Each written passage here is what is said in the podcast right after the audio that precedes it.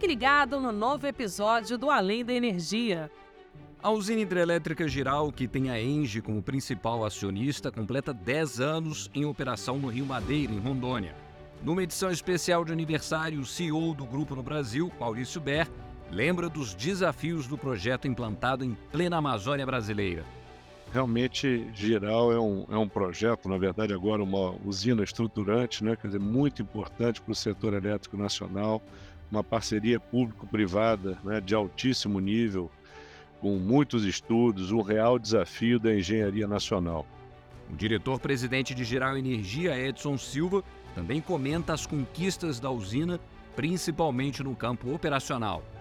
Então, essa é a minha grande alegria, é ver o resultado positivo ser alcançado, graças ao esforço coletivo do, desse time maravilhoso que nós temos.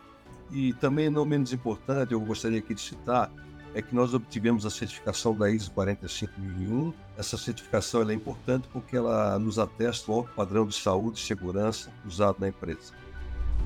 Ouça o Além da Energia nas principais plataformas de áudio. Não perca!